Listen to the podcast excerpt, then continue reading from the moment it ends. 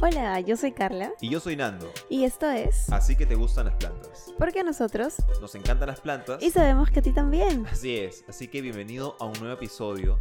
Episodio número 6. 7. Siete, número Así es. siete. Número 7 de la Episodio número siete. temporada. Y el episodio de hoy va a tratar sobre... Sobre un tema muy interesante que es el de las plantas en agua.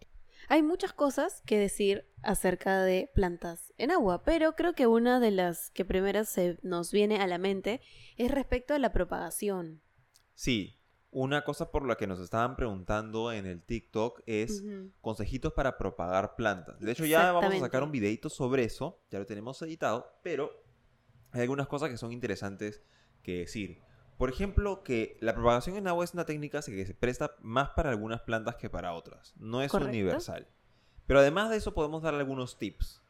Yo voy a comenzar con uno, ¿qué te parece? El primer tip sería asegurarte de que el nodo de donde pueden salir raíces esté sumergido en el agua.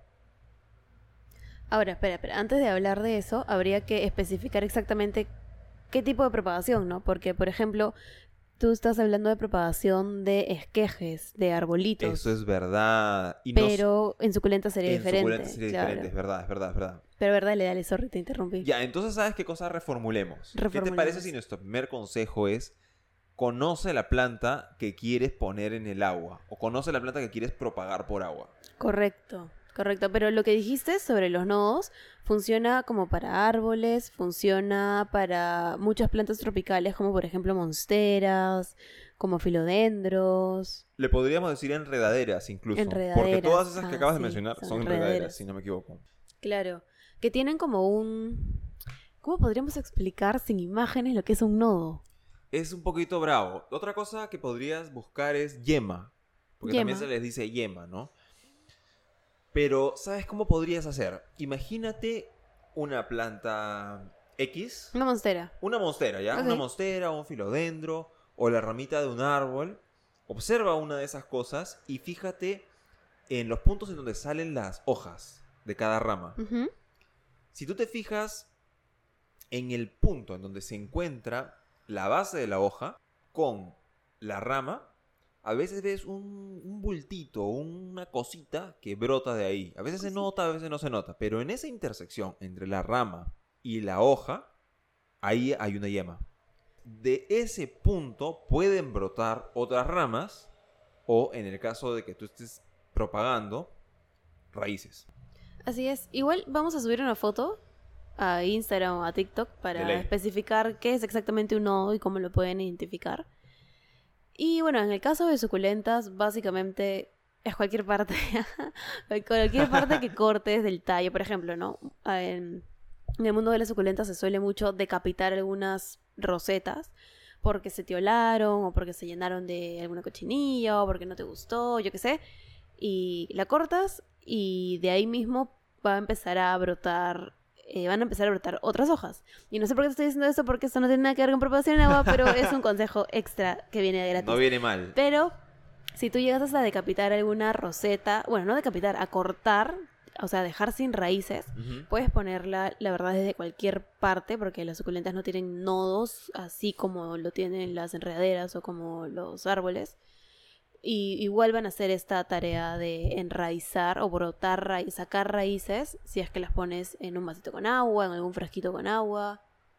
Claro, ahora lo que yo te iba a decir es que de repente sí se podrían considerar no, porque cuando yo he visto que tú decapitas una suculenta, No decapitar, el término está mal, porque decapitar es sacar la parte de arriba de la cabeza. claro, Y no vas a poner la parte de, de cabeza, o sea, el tronquito no, no, lo pones no, de pues, cabeza. pero la parte de arriba la podrías poner para propagar en agua, ¿sí o no?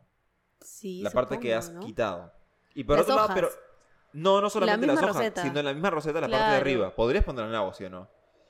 Sí, sí, pero depende, pues, porque si la decapitaste porque te parece que está etiolada y se ve mal, lo que harías en realidad es desarmar la roseta, quitar todas las hojitas y poner las hojas Ah, en agua para que enraícen y te salgan nuevas rosetas. Y al tronco que te quedó sin roseta, o sea, decapitado, le va a brotar nuevamente. Ahí, ahí claro, aquí, ahí es donde quería hacer este, una acotación, que es que en ese tronco que te quedó decapitado, van a brotar nuevas rosetas, ¿sí o no? Ya no solamente una, sino varias. Depende de la especie. Ya. Y van a brotar en esos puntos que están pegaditos, que, es- que son los, los puntos de donde salían las hojas, ¿sí o no? Entonces quizás sí tienen yemas, solo que tienen un montón y tan juntos Que no las puedes ver. que no, no te notas la diferencia entre la yema y el, ¿cómo te digo? El tallo, tallo. simple, ¿no? No sé cómo decirle esa parte que no tiene yema. Entonces son tantas yemas juntas que parece que no hubiera yemas. Qué loco, no sé. No No, sé, lo no sé. sé si me explico. Sí, pero no lo sé. Tendríamos que verlo con un microscopio. No lo sé, tendríamos que investigarlo, no lo sé, no lo sé. Pero bueno, primero consejo, este, fíjate bien qué es. Número dos, Claro, primero hay que ver qué es lo que quieres propagar, ¿no? Y, y propagar en agua es una forma de propagar, no es la única. Hay No es la otras única. maneras, pero al menos es una de mis favoritas y propago en agua.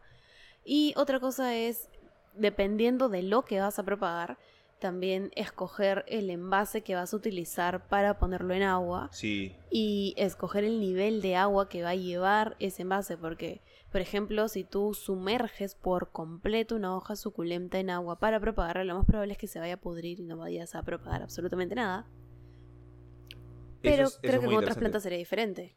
Claro, claro, porque yo justamente lo que decía al principio era que si tú estás propagando una planta, no sé cómo decir, de tallo, de, no, no sé cómo decirle, una planta que tenga nodos normales, como una ramita de un árbol o, o un, o un tallito de una enredadera como un filodendro o un potos, por ejemplo, Ujú. sí tendrías que asegurarte de que por lo menos la parte que tiene ese nodo o esos nodos esté sumergida en agua Claro. o esté cerca, ¿no? Esté cerca del agua con la humedad. Porque yo he visto, por ejemplo, que muchas de estas enredaderas sí emiten raíces incluso sin estar metidas en el sustrato y ni hablar de agua. Sí. Van botándolas. O sea, porque esa es su forma de crecer. Botan automáticamente raíces para agarrarse. Sí, sí, sí. Yo me imagino que incluso si no está completamente sumergida esa parte, podrían emitir en el caso de las enredaderas. Pero, por ejemplo, un arbolito, las euforbias que a mí me encantan, yo dudo seriamente que vayan a enraizar si no, sumerges el nodo en agua. Entonces, como te digo, primero que nada conoce exactamente la, la- la especie y,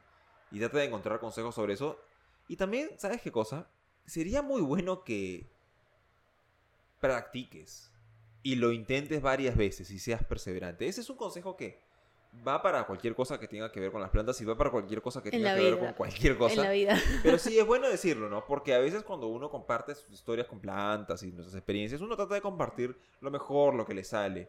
Y a veces hemos encontrado personas que tienen esta noción de que hay que tener buena mano porque hay gente a la que le sale y hay gente a la A que, que no, no. Y así es. Y no es verdad, porque normalmente a la gente a la que le salen las cosas es porque las ha practicado y porque las ha intentado una y otra vez hasta que le salgan. Entonces, Exacto, a ese es nosotros otro no nos consejo. Practica salía. tú.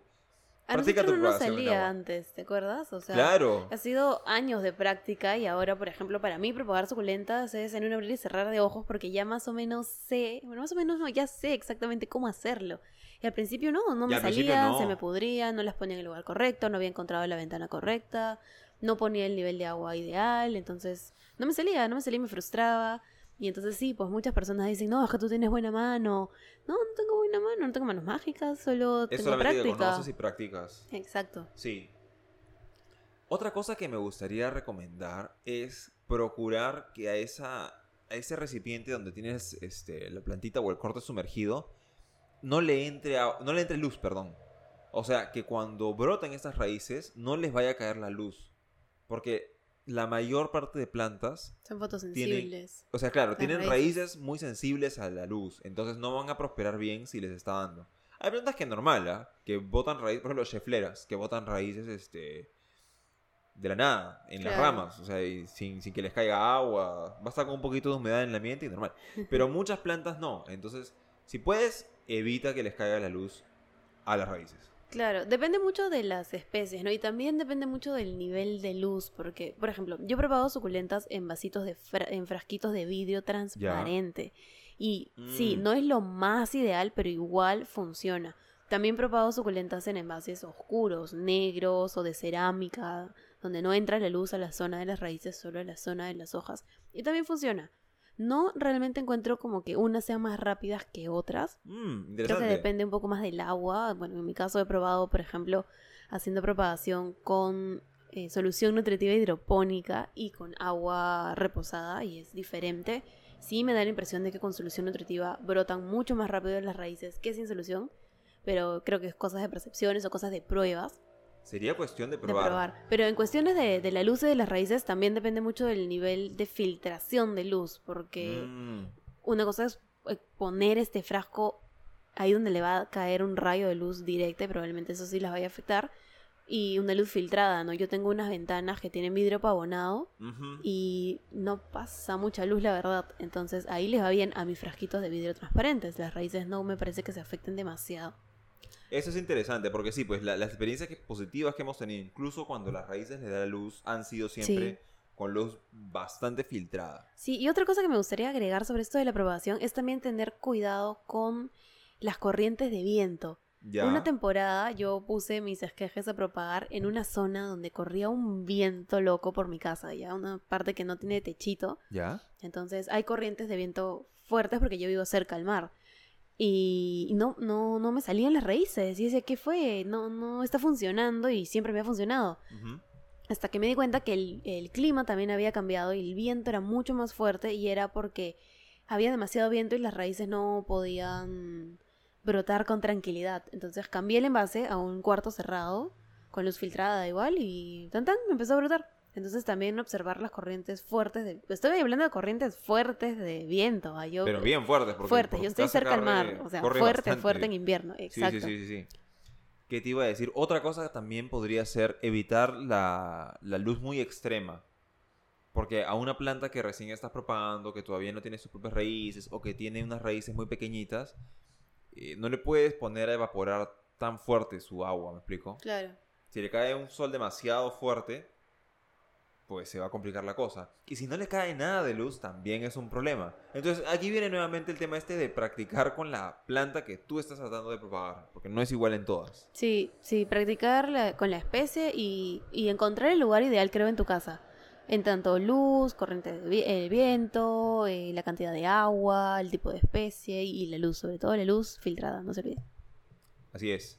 Otra cosa sobre plantas en agua, que, que el otro día estuve reflexionando. ¿Ya? ¿Te has dado cuenta que hay algunas plantas que pueden vivir 100% sumergidas en agua? Claro. otras plantas que viven parcialmente sumergidas en agua.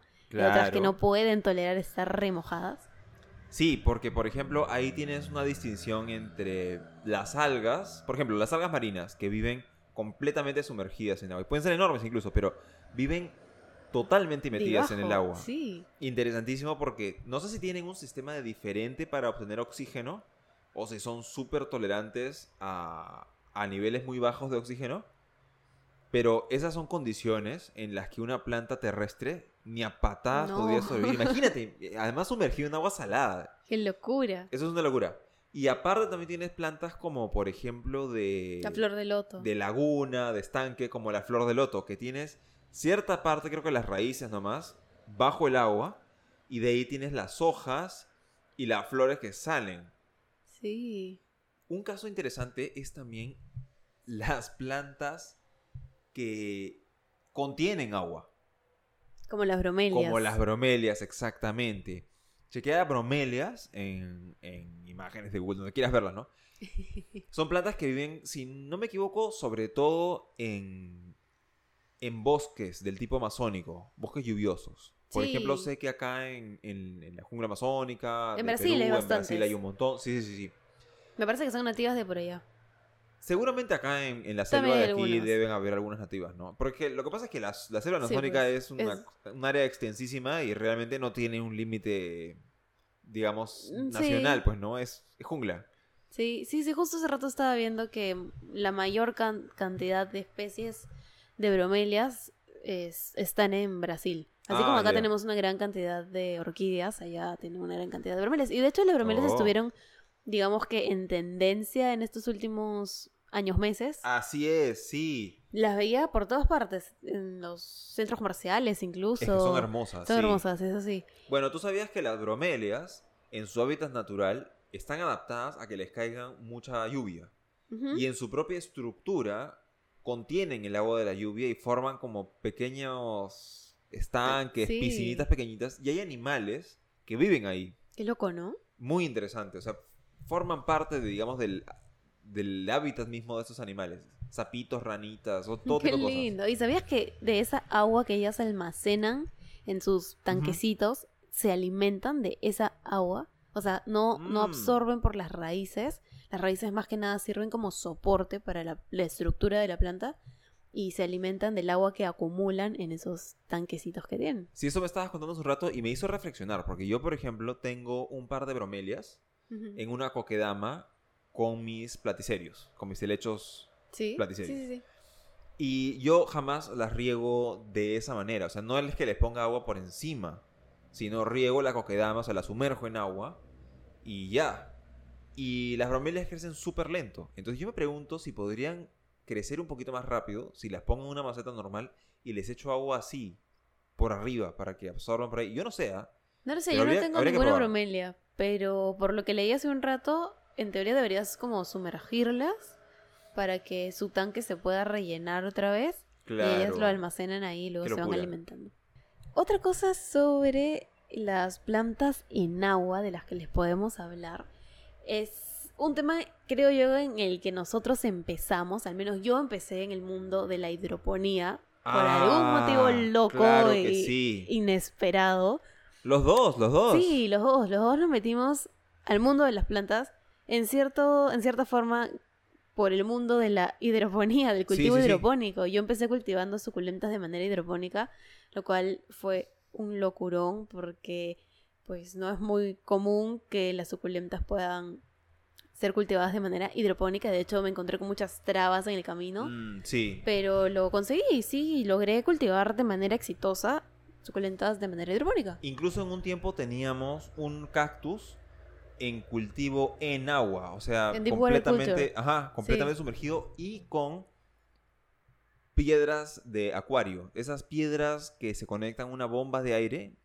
Tú que nos escuchas no sé si habrás visto, pero si te fijas en los acuarios es muy común que tengan estas piedritas que botan, ¿cómo te digo? Es un- Burbujitas. es, claro, es, un- es una bomba de aire de la que digamos que toma aire de afuera y mediante una manguera introduce agua, ah, introduce aire, perdón, al acuario Exacto. a través de esta piedrita que hace que en vez de que el aire salga con burbujas muy grandes, produce un montón de burbujas pequeñitas. Y eso es una herramienta muy común en cultivo hidropónico. Exactamente. Entonces, este, se nos ocurrió la idea de hacer un deep water culture, que es como una forma de... Es un método. Dentro del mundo de la hidroponía hay muchos métodos para cultivar, muchas técnicas. Una de ellas es el DWC, que es el deep water culture, que es el que nosotros aplicábamos con unos cactus. Eran tres, de hecho.